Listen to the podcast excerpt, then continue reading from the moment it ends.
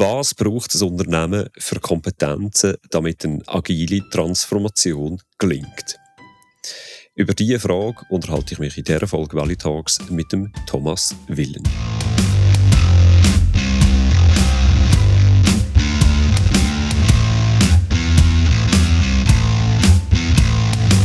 Hallo und herzlich willkommen zu Value Talks, dem Podcast zu Business Agility, Scrum und allen weiteren Themen rund um Agilität. In Value Talks habe ich regelmäßig einen Gast im Studio und unterhalte mich mit ihm oder ihr zu einem Schwerpunktthema. Persönlich, direkt, authentisch. Mein Name Ari Bieland.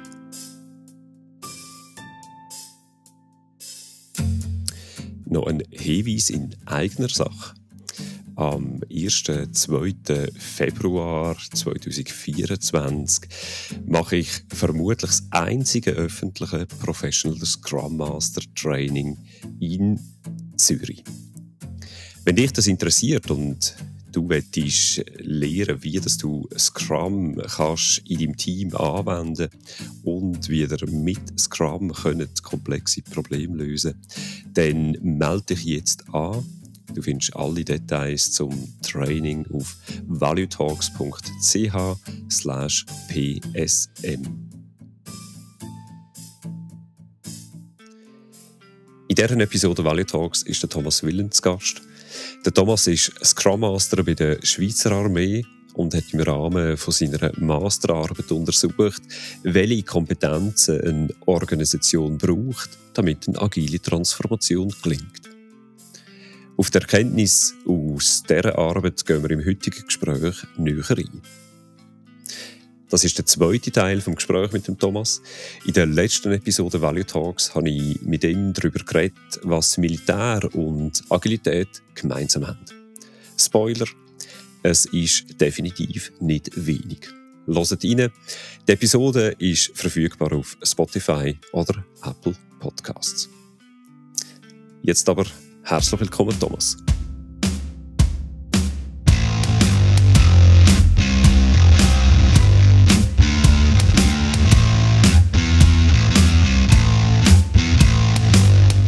Danke vielmals, Ari. Ich freue mich auch hier wieder auf das Gespräch und auf deine Fragen. Thomas, die Masterarbeit hat den Titel nicht so ganz der einfachste Titel, wie das den Masterarbeiten so eigen ist, äh, hat der Titel Überfachliche Kompetenzen und ihre Bedeutung für die duale Organisationsform. Was heißt das? Ja, das ist, wie du schon erwähnst, oder? Nicht so ein einfacher Titel und ist quasi mein Versuch, meine Abgrenzung von dieser Masterarbeit eigentlich im Titel zu formulieren. Ich habe nämlich dürfen mich auf Soft Skills oder man kann eben auch aus der Literatur überfachliche Kompetenzen dazu sagen. Ähm, und ihre Bedeutung für eine duale Organisationsform dürfen untersuchen. Und die duale Organisationsform, das ist eine weitere Abgrenzung, die ich da vorgenommen habe. Das ist das Prinzip von äh, John Cotter, wo davon ausgeht, dass es eigentlich eine erfolgreiche Organisation aus ja, wie zwei Teile besteht, aus einem eher hierarchisch organisierten Teil und einem eher netzwerkorganisierten und dass beide voneinander profitieren. Und ich hatte das Privileg gehabt, dass ich meine Arbeit mit einem Praxispartner habe dürfen schreiben, mit dem Projekt Kommando Cyber, eben der, ähm, der jüngste Organisationseinheit vom, vom Schweizer Militär, wo eine agile Transformation ähm, eigentlich antritt oder auf dem, auf dem Weg ist, ähm, sich nach Safe zu organisieren. Was, was sind denn die Erkenntnisse, äh, die du hast können erzielen in deiner Thesis? Das ist natürlich eine grosse Frage, weil die Erkenntnisse sind wahrscheinlich sehr vielfältig gewesen. Genau. Also bevor ich vielleicht auf die Erkenntnis komme, müsste ich noch erklären, was, was ist eigentlich die Forschungsfrage gewesen. Die kommt im Titel raus, das stimmt, ja ähm, was für einen Einfluss haben die überfachliche Kompetenz oder eben auch Soft Skills auf die Etablierung von so einer dualen Organisationsform. Und wie das so üblich ist, probiert man eine übergeordnete Forschungsfrage in Teilfragen zu gliedern. Und ich habe da drei unterstützende Teilfragen formuliert. Jetzt erstmal herausfinden, ja, was für Soft Skills sind überhaupt relevant in diesem Zusammenhang. Also von, von, von was reden wir überhaupt? Und das Zweite ist, in was für organisatorische Bereiche könnte das relevant sein, was für Schnittstellen ähm, sind die Soft Skills besonders relevant und schlussendlich, was gibt es für Best Practices, wo erfahrene Experten empfehlen, für diese Soft Skills zu fördern. Und was ich konkret habe herausgefunden ist, dass ich, also ich habe, habe durch Literaturrecherche und durch Interviews von acht internen Personen, also Personen, die innerhalb von der Organisation, wo, wo sich in dieser Transformation befindet, schaffen in ganz unterschiedlichen Rollen und zwölf externe Experten mit ähm, ja, Expertenwissen im Bereich Agilität und Change Management habe ich herausgefunden, dass es verschiedene Hauptkategorien gibt von überfachlichen Kompetenzen, die man identifizieren kann. Das ist Team- und Beziehungsfähigkeiten, Kommunikationsfähigkeiten, aber auch Anpassungsfähigkeit oder die Bewältigung von Veränderungen, Selbstmanagementfähigkeiten, aber auch Führungs- und Managementfähigkeiten. Also das ist so das erste Ergebnis, die, ähm, die Kategorisierung. Weiter habe ich die, die Schnittstellen angeschaut mit besonderer Relevanz und da dabei ist herausgekommen, dass es eigentlich drei, drei Schnittstellen gibt. Die erste ist die Interaktion von agilen mit hierarchischen Schnittstellen. Also überall dort, wo ich ja, wo ich halt Teams habe, wo, wo vielleicht schon sehr agil sind, wo Maturitätsstufe hoch ist und andere, wo, wo halt eher noch hierarchisch unterwegs sind. Konkret kann man das mit, dem, mit der zweiten Schnittstelle erklären.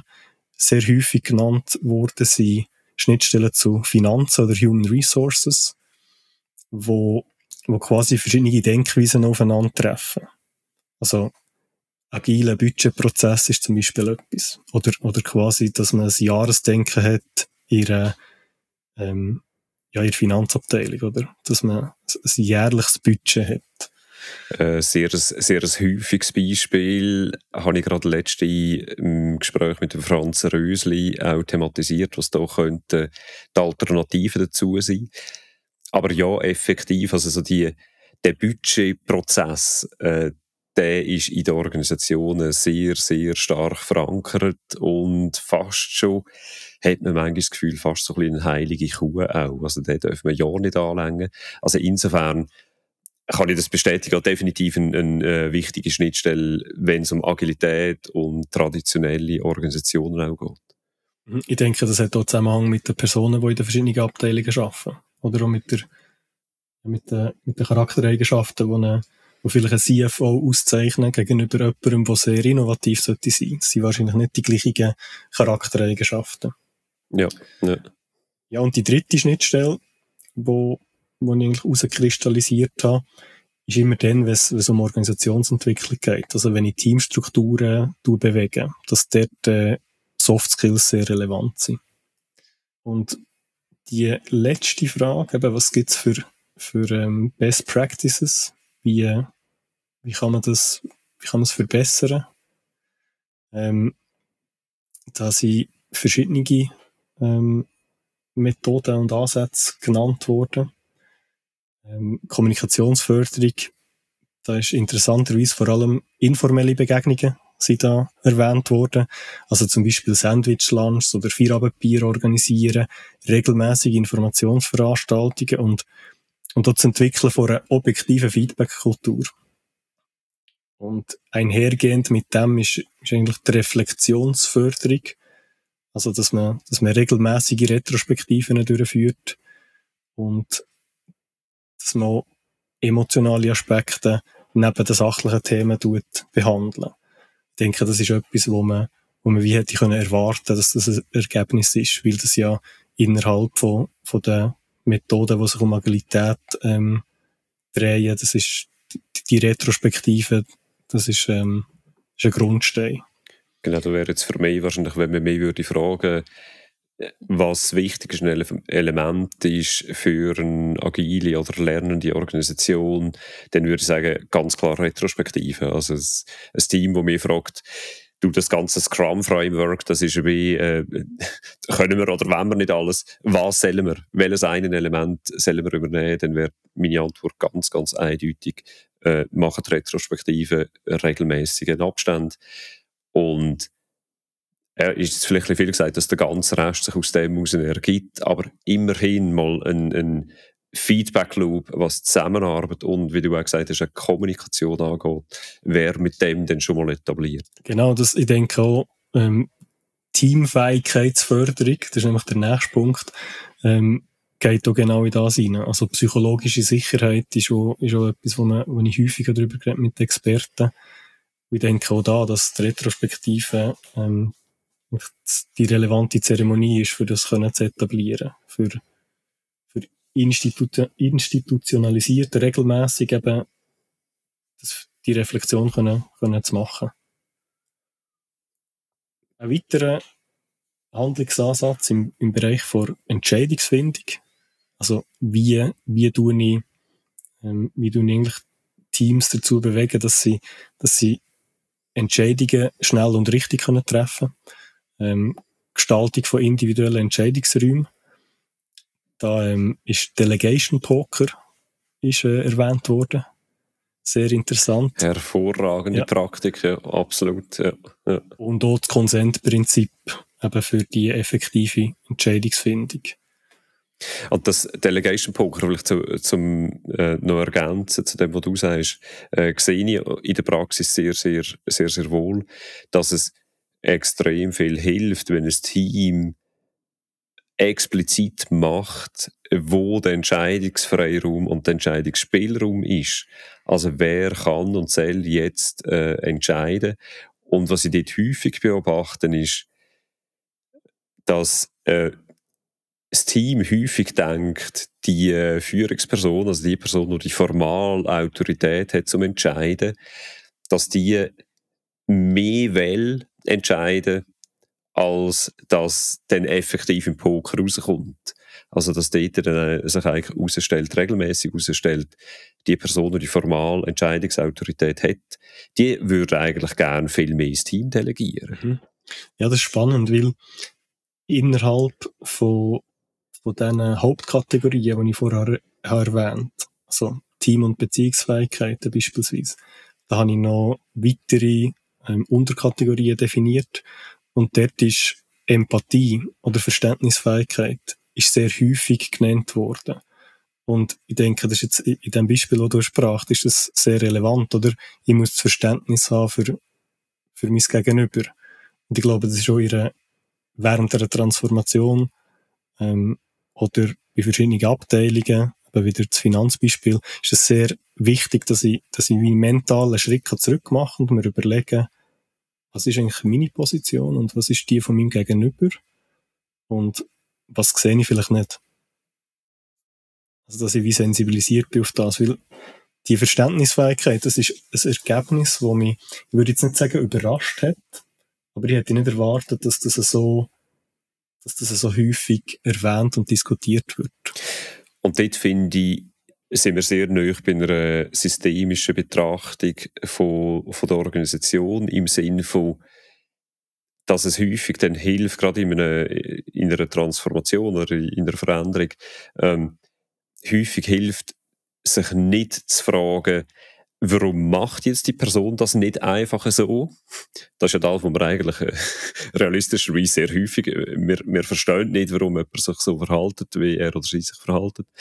Ähm, dass wir also nicht das fragen, sondern vielmehr die Frage stellen, was sind Gründe dafür, dass eine Person sich so verhaltet? Im Sinn von, was sagt das über unsere Organisation bzw. das organisationale System aus? Was sind die Gegebenheiten von dem organisationalen System, wo die Wahrscheinlichkeit, dass jemand sich so verhaltet, grösser machen? Also wir handeln ja alle aus gutem Grund. Also wie du sagst mit dem Finanzbeispiel, ja, im Finanzbereich ist nicht opportun, dass wir innovativ sind, dort muss es ganz präzise stimmen. Das hat ja eine Berechtigung. Und so hat eigentlich jedes Verhalten von der Person in einer Organisation, in einem organisationalen System, eine Berechtigung. Also wenn wir das Verhalten ändern wollen, müssen wir nicht das Verhalten aktiv ändern, sondern quasi die Wahrscheinlichkeit erhöhen, dass das Verhalten sich anders kann zeigen oder dass sich das Verhalten kann verändern mit der Zeit. Mhm. Ich denke auch, dass in diesem Zusammenhang ähm, viel ja, sagen mal, Übersetzungsarbeit notwendig ist. Wenn ich jetzt an die Fallstudie denke, an das konkrete Beispiel, ähm, dann kommt mir, kommt mir eine Geschichte oder ein mentales Bild in Sinn, wo, wo unser Release-Train-Ingenieur mal erklärt hat. Er hat gemeint, dass wir uns auf einem Ozean befinden. Wir sind ein Schiff, ein agiles Schiff. Und wir sind aber auf einem Hermes-Ozean. Also eher wasserfallorientierte Projektmanagementmethode.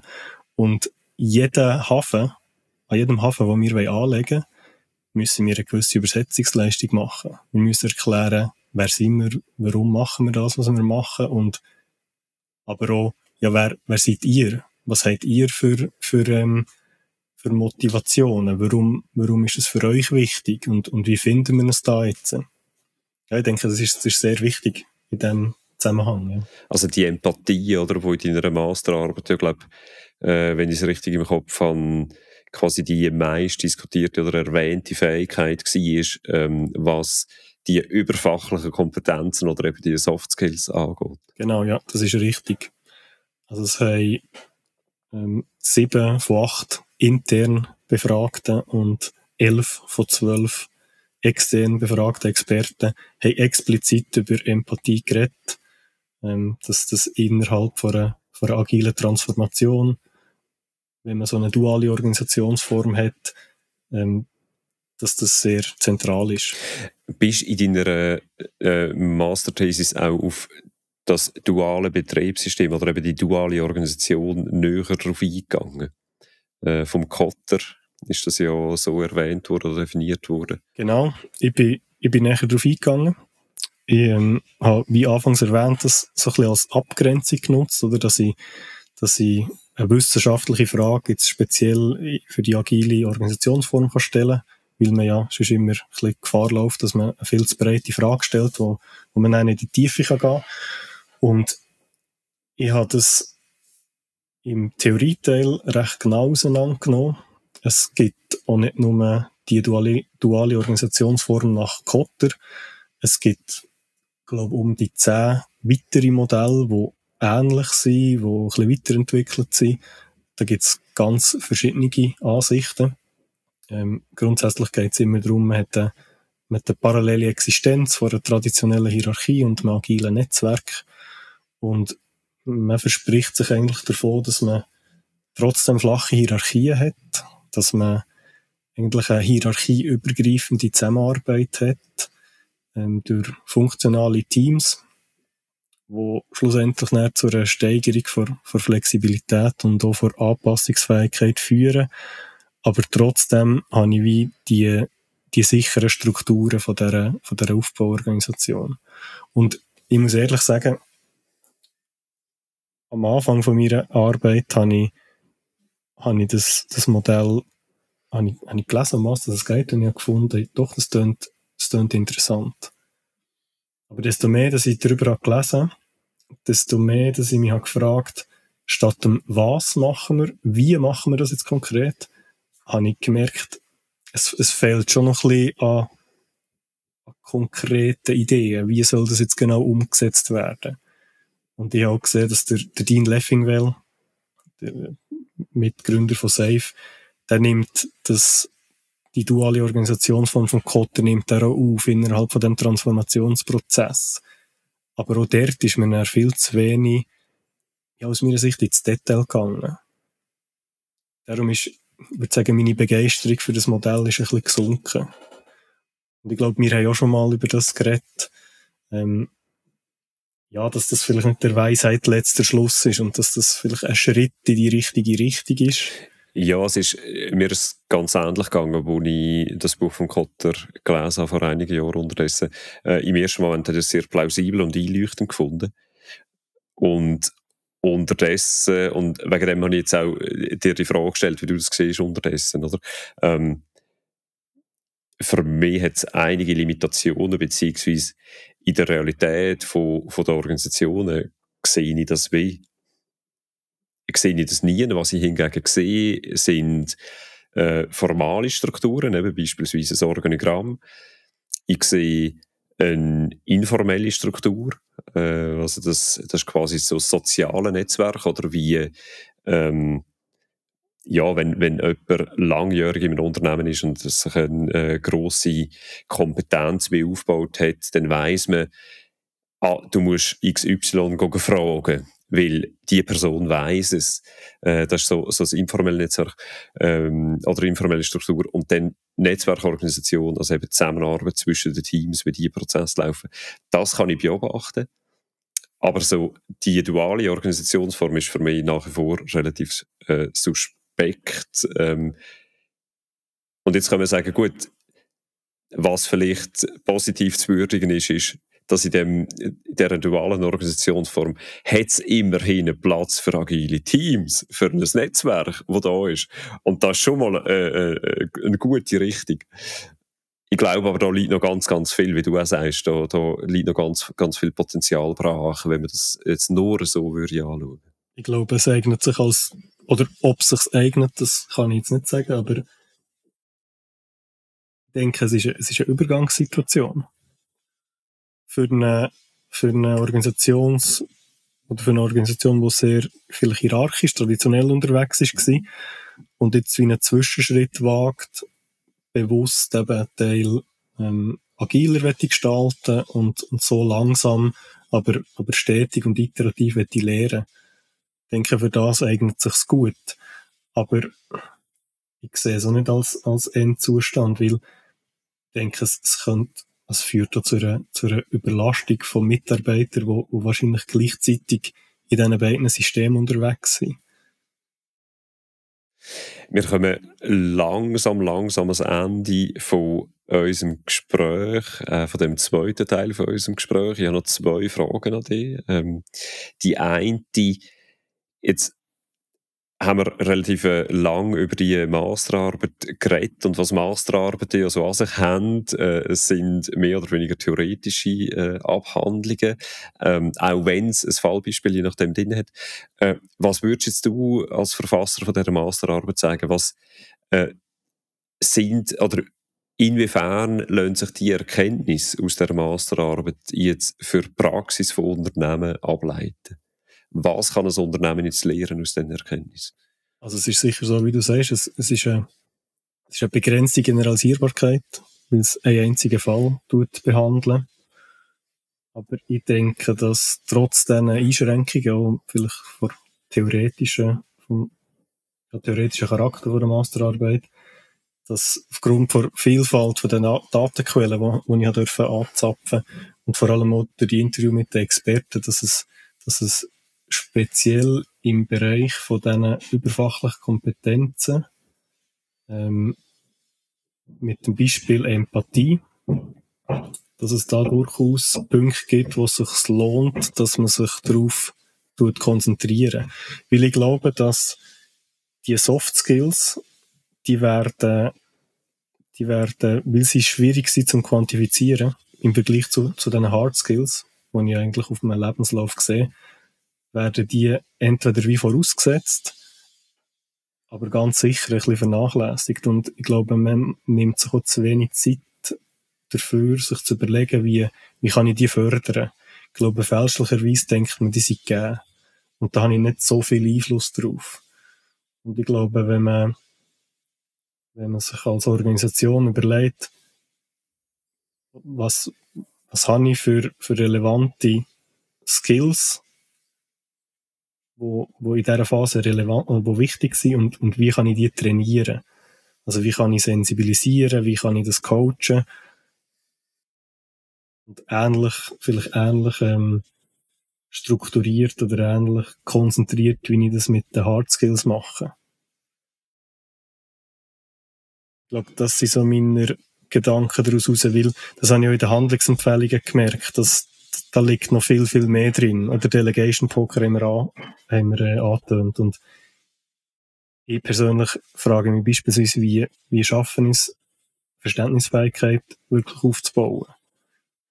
Das ist ja sehr etwas Individuelles, also zwischen, zwischen Personen. Wie, wie kann ich an dem arbeiten? Gibt es da Best Practices? Ja. Ich denke vor allem der, der Fokus auf die, auf die Soft Skills, ähm, das lohnt sich. Weil schlussendlich, das sieht man auch bei, bei Personaler, man wird ja zu einem Vorstellungsgespräch eingeladen, weil die Hard Skills passen. Weil die sehe ich auf dem Lebenslauf. Und dann ist ja mein Ziel eigentlich, ich will die Person kennenlernen. Ich will wissen, was ist es für ein Mensch und was hat er für Soft Skills. Was, das ist schlussendlich das, was nachher was ausmacht, denke ich.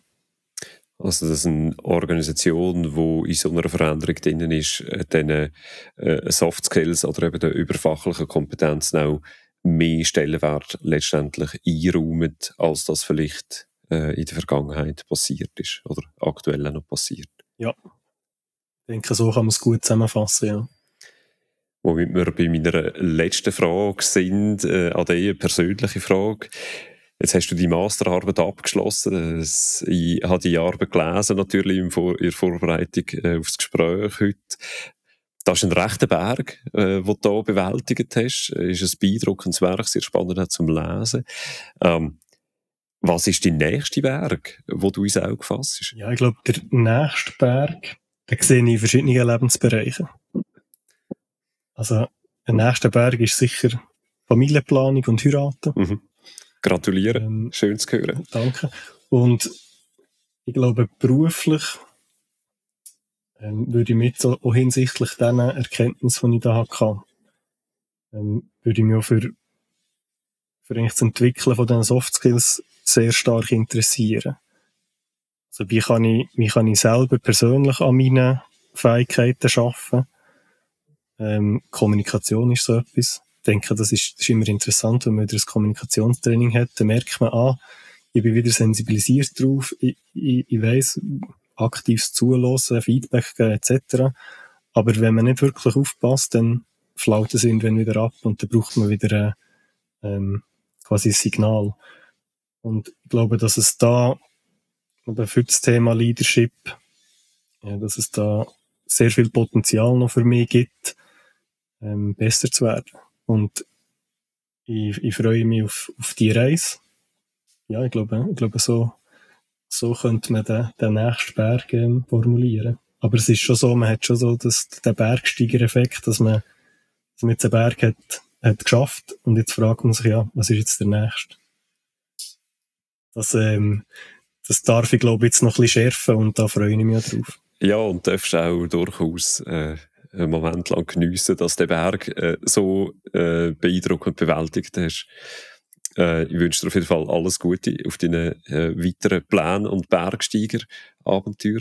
Danke, Thomas. Schön, bist du Gast gewesen bei Valley Talks. Merci vielmals, Ari. Ich wünsche dir alles Gute und vielen Dank für das Gespräch. Das war es mit Value Talks, mit zwei Episoden mit dem Thomas Willen. Die letzte Episode zu Militär und Agilität und die heutige Episode zu der Masterarbeit von Thomas zu den überfachlichen Kompetenzen und Bedeutung für eine Organisation in einer Transformation. Schön, habt ihr zugelassen. Abonniert den Podcast auf Spotify oder Apple Podcast.